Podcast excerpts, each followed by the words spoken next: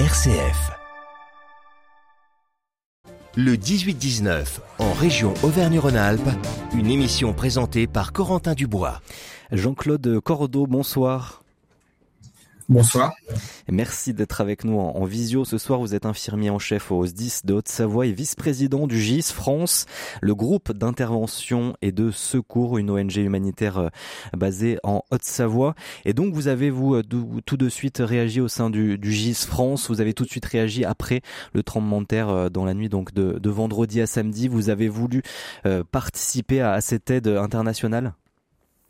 Oui, tout à fait. Euh, comme, on, le fait pour euh, chaque catastrophe euh, qui est majeure, comme celle qui touche actuellement le, Maroc. Hein, c'est le plus gros séisme que le pays a, subi. Donc, nous, on a eu la première alerte par le réseau sur lequel on est euh, rattaché, qui est un réseau de l'ONU.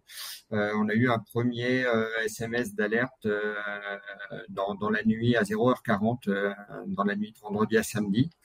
Et immédiatement, comme on le fait dans ces moments-là, on réunit une cellule de crise de manière à, récupérer le plus d'éléments possibles, des éléments qu'on a pu euh, qu'on peut avoir par les médias bien sûr, mais aussi euh, par euh, les contacts qu'on a sur le sur place parce que on, on, intervient au Maroc depuis de, depuis de nombreuses années maintenant.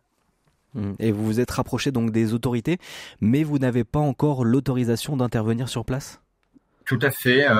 c'est le notre mode de fonctionnement est comme ça, c'est-à-dire que quand il y a une catastrophe, on fait une proposition d'aide en fonction de ce que nous on est capable de de, de, proposer, à savoir on est une équipe de bénévoles spécialisés dans la recherche, localisation de victimes sur les séismes notamment, comme on l'a fait euh, récemment en Turquie, euh, et également en médicalisation euh, de, de, victimes dans le cadre de l'urgence et on, également dans un domaine de post-urgence plutôt de, de, dispensaire. Donc on a fait nous cette proposition effectivement euh, aux autorités qui, euh, jusqu'à maintenant, n'ont pas demandé officiellement d'aide internationale.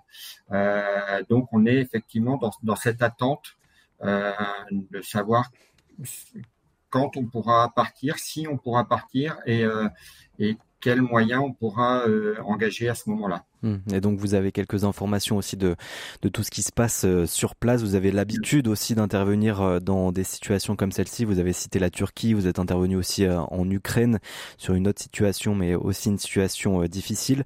Là, la situation est particulièrement critique de, de ce qu'il se passe au Maroc. On voit ce bilan qui s'alourdit d'heure en heure. On avait 2500 morts dans l'après-midi. Là, le dernier bilan fait état de 2681 morts. Oui, tout à fait. Le bilan s'alourdit euh, et, euh, très probablement et malheureusement devrait encore s'alourdir.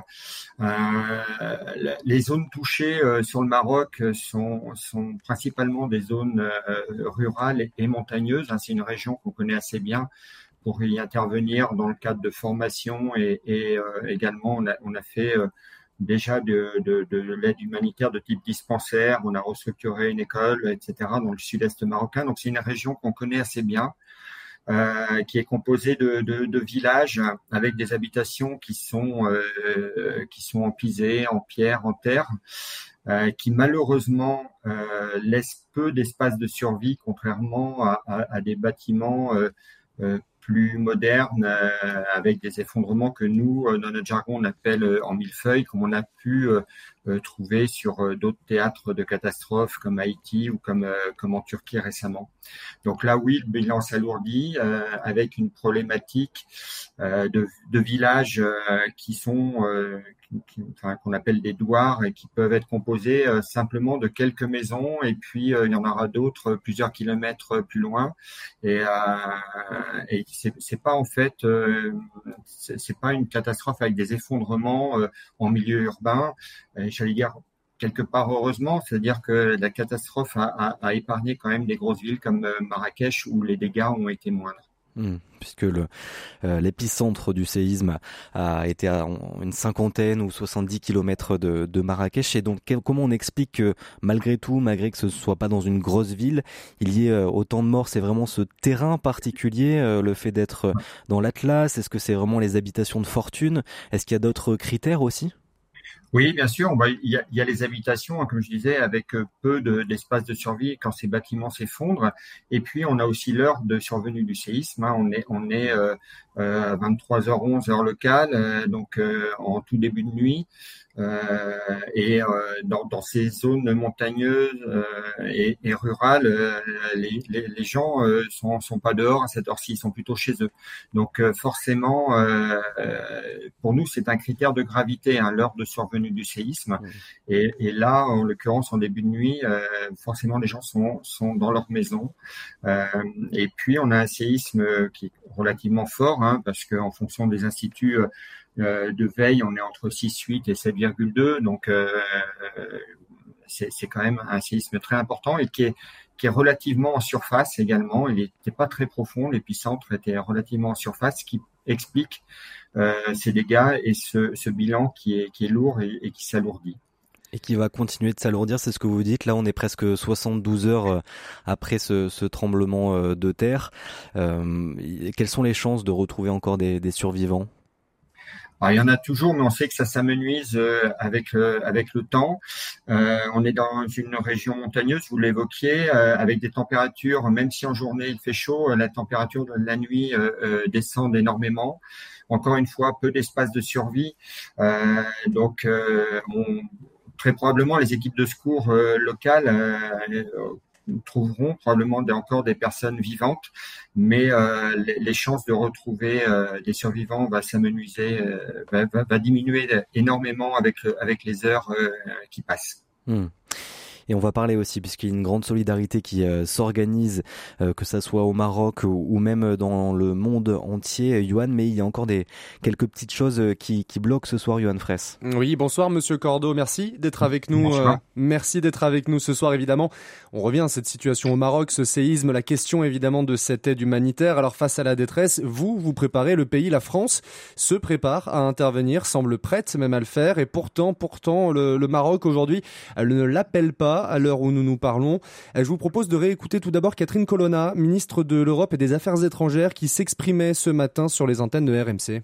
Le Maroc, qui est un pays souverain et euh, qui est maître de ses choix, qu'il faut respecter, a pris la décision de prioriser l'arrivée de l'aide en s'adressant aux pays qui sont disponibles, dont la France fait partie, en fonction de son évaluation de la situation, au cas par cas, et non pas en recevant euh, d'un coup des aides qui peut-être ne correspondraient pas à ses besoins. Pour notre part, nous nous tenons à la disposition du Maroc, qui le sait. Nous lui avons fait une proposition d'aide immédiate et aussi d'aide de moyen terme. Le Maroc est souverain. Il est euh, seul en mesure de déterminer quels sont ses besoins et le rythme auquel il souhaite que des réponses soient apportées à son besoin. Alors euh, la question ici sera de, de, revenir alors non pas sur la petite polémique qui est née hein, de, du fait de pour l'instant du fait que le Maroc n'appelle pas euh, la France à l'aide, mais plutôt sur le caractère le caractère exceptionnel ou non de la chose.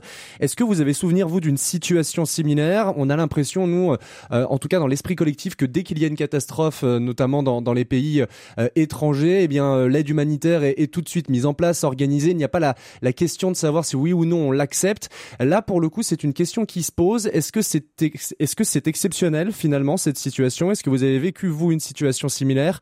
Et, est-ce que, eh bien oui, est-ce que c'est un immobilisme, cet immobilisme contraint par la souveraineté d'une nation Alors non pas qui refuse, mais qui, dans les faits, n'appelle pas la France à l'aide? Est-ce que c'est une situation que l'on a déjà connue?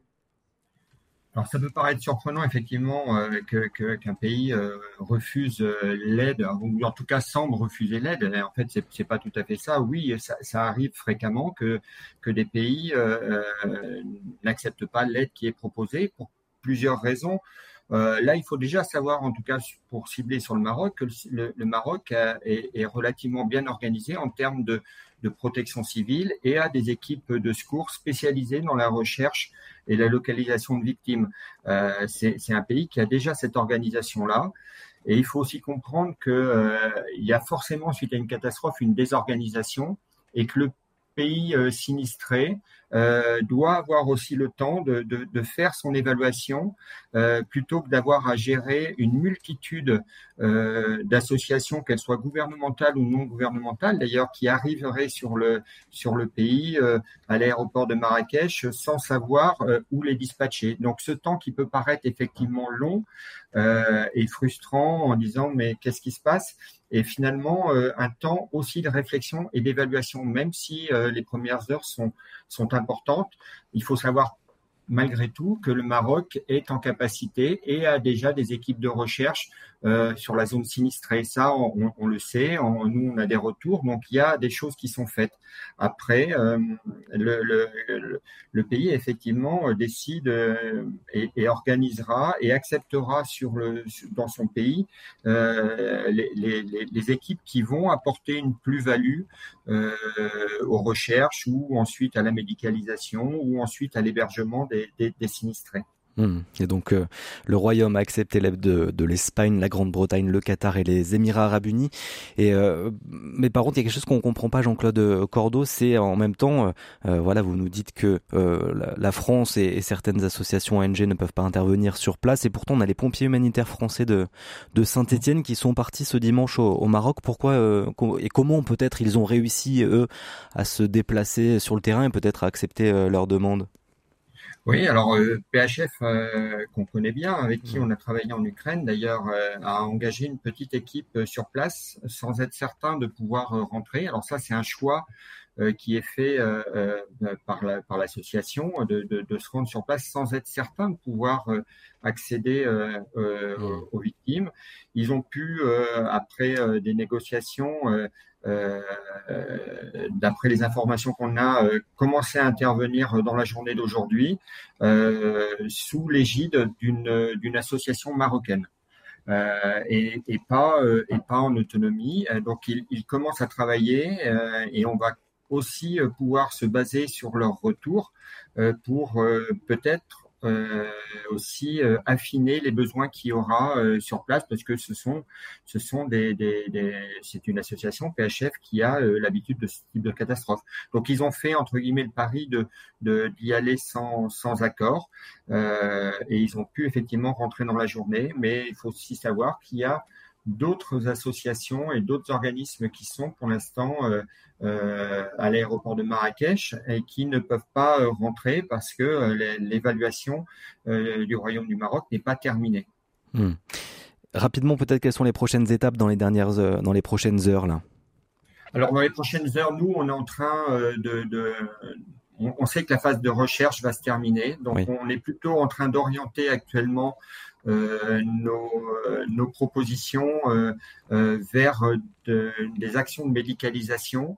on va arriver bientôt dans du post-urgence. Il faut savoir que les, les, les, personnes qui ont leur maison qui est effondrée, qui peuvent se trouver face à des, ce qu'on appelle des ruptures de traitement, des gens qui sont soignés pour des maladies chroniques, qui n'ont plus avoir de traitement, plus de médicaments, et qui va falloir soigner. Ça, c'est un, un, point important, souvent en post-séisme.